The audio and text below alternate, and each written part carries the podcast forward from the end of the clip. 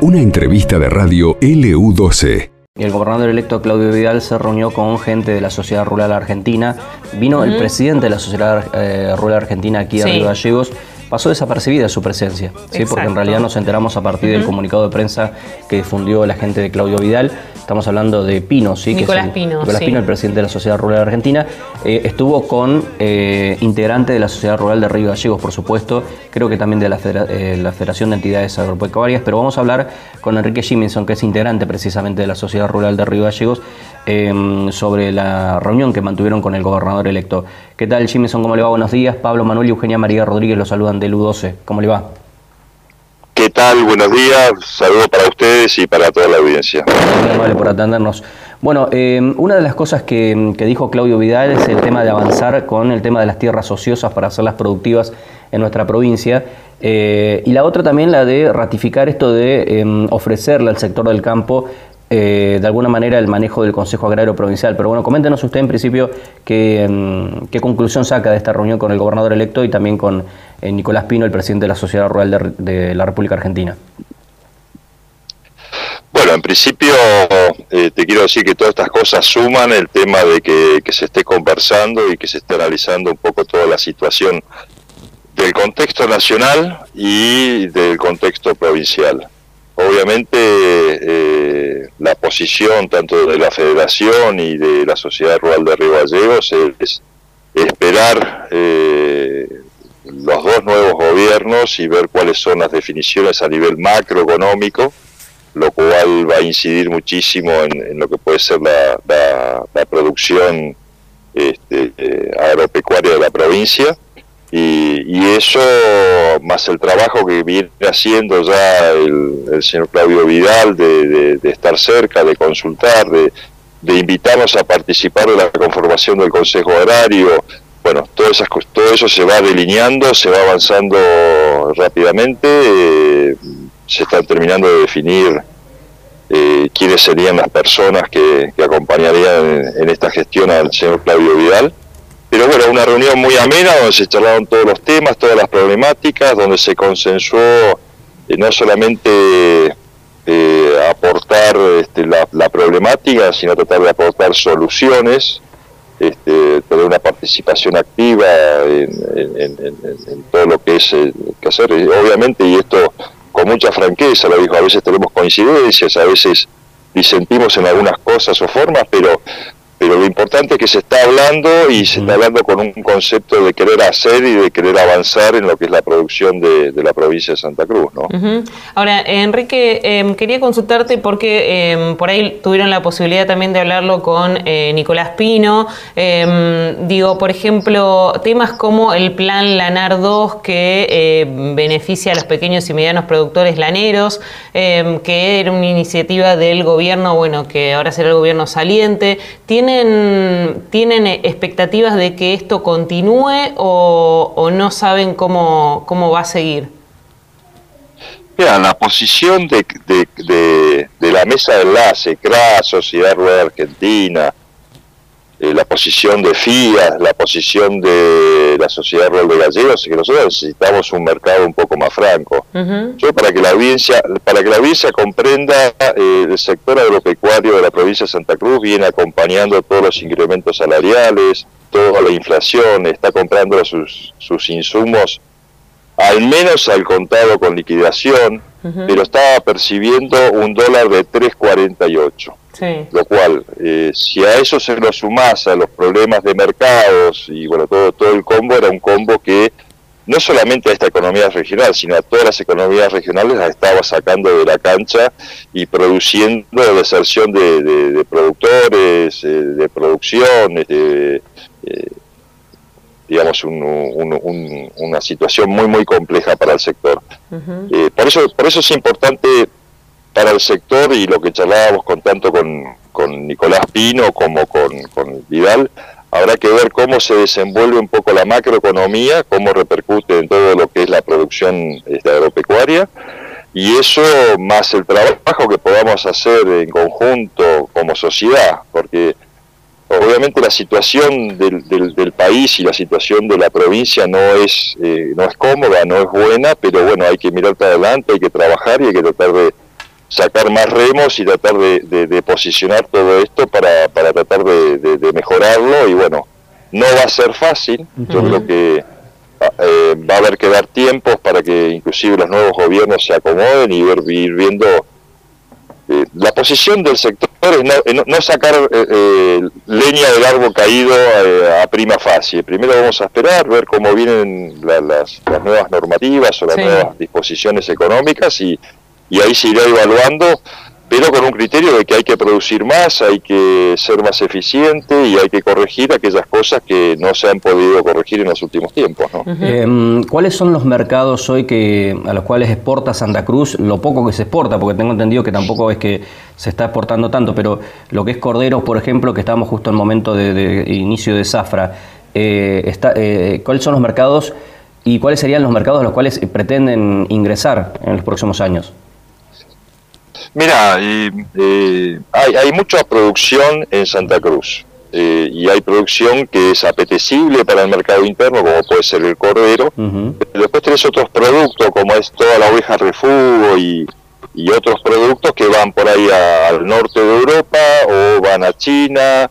Eh, y esto va a depender también de los valores internacionales en un mercado que está bastante alicaído este, por una superproducción de Australia este, y hay una baja de precios internacionales, por eso imposible, por eso te hablaba yo del combo que hay, pero obviamente hay, productos, por ejemplo, como la oveja vieja, la oveja de refugio, que no se consume en Argentina y son productos netamente de exportación, que seguramente la, cadena de frigoríficas o el polo frigorífico eh, más importante de la República Argentina, que está en Río Gallegos, eh, estará trabajando para ver cuáles son. Pero bueno, te repito, están todos esperando un poco a ver cuál es el nuevo posicionamiento a, corto plazo. Estamos a, un paso, a un paso del 10 y aventurarnos a, sacar definiciones, pero bueno, yo creo que el sector que es del campo, que es uno de los sectores más importantes y que más rápido puede mover la economía,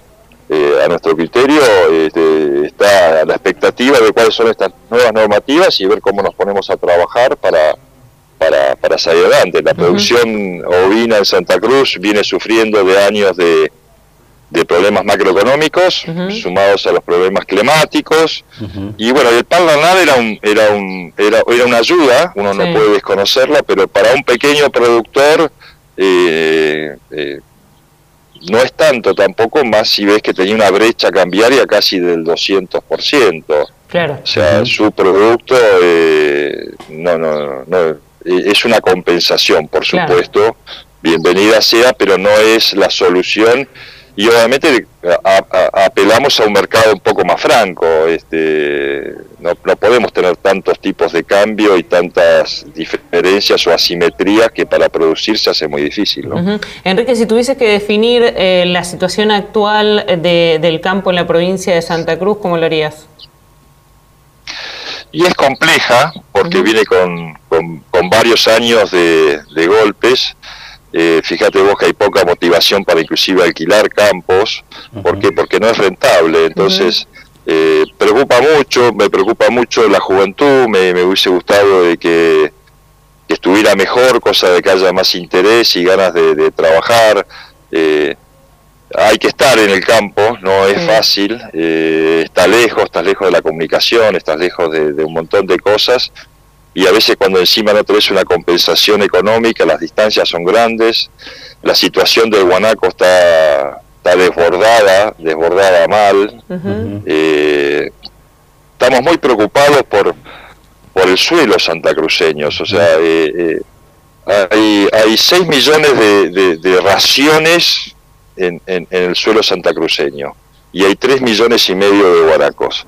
Eh, obviamente ellos comen por dos ovejas, o sea que básicamente hoy por hoy no es la lana o, la oveja, el guanaco, o la vaca y el guanaco, sino que estamos problemas con una, un sobrepastoreo de que no, no, hemos encontrado la solución, yo creo que ha habido un poco de inacción en muchos casos y bueno, todo esto hay que corregirlo. ¿El plan de manejo se habló con el perdón, ¿se habló con el gobernador electo sobre el plan de manejo de guanacos, si se va a continuar, si se va a intensificar?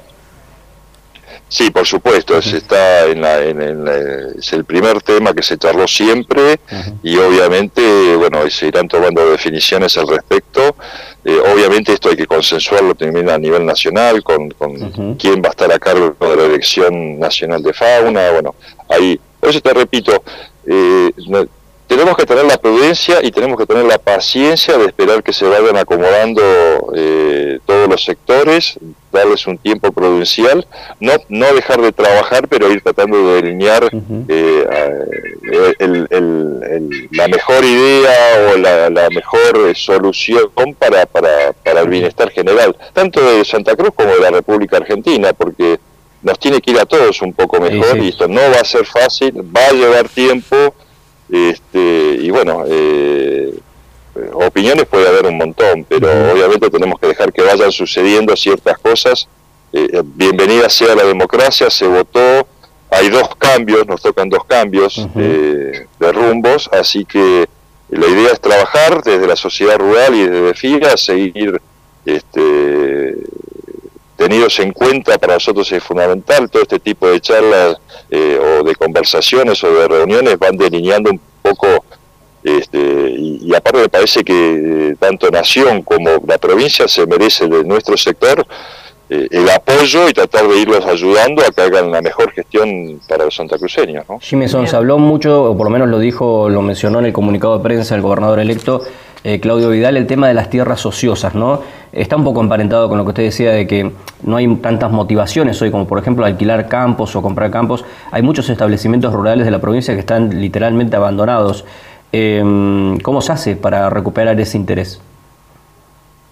Y hay que trabajar, hay que generar condiciones este, para que para que haya una motivación. Nadie eh, cuando vos tenés una, un negocio que deja de ser rentable, imagínate que vos pensás que todos los productores tienen su capital a cielo abierto.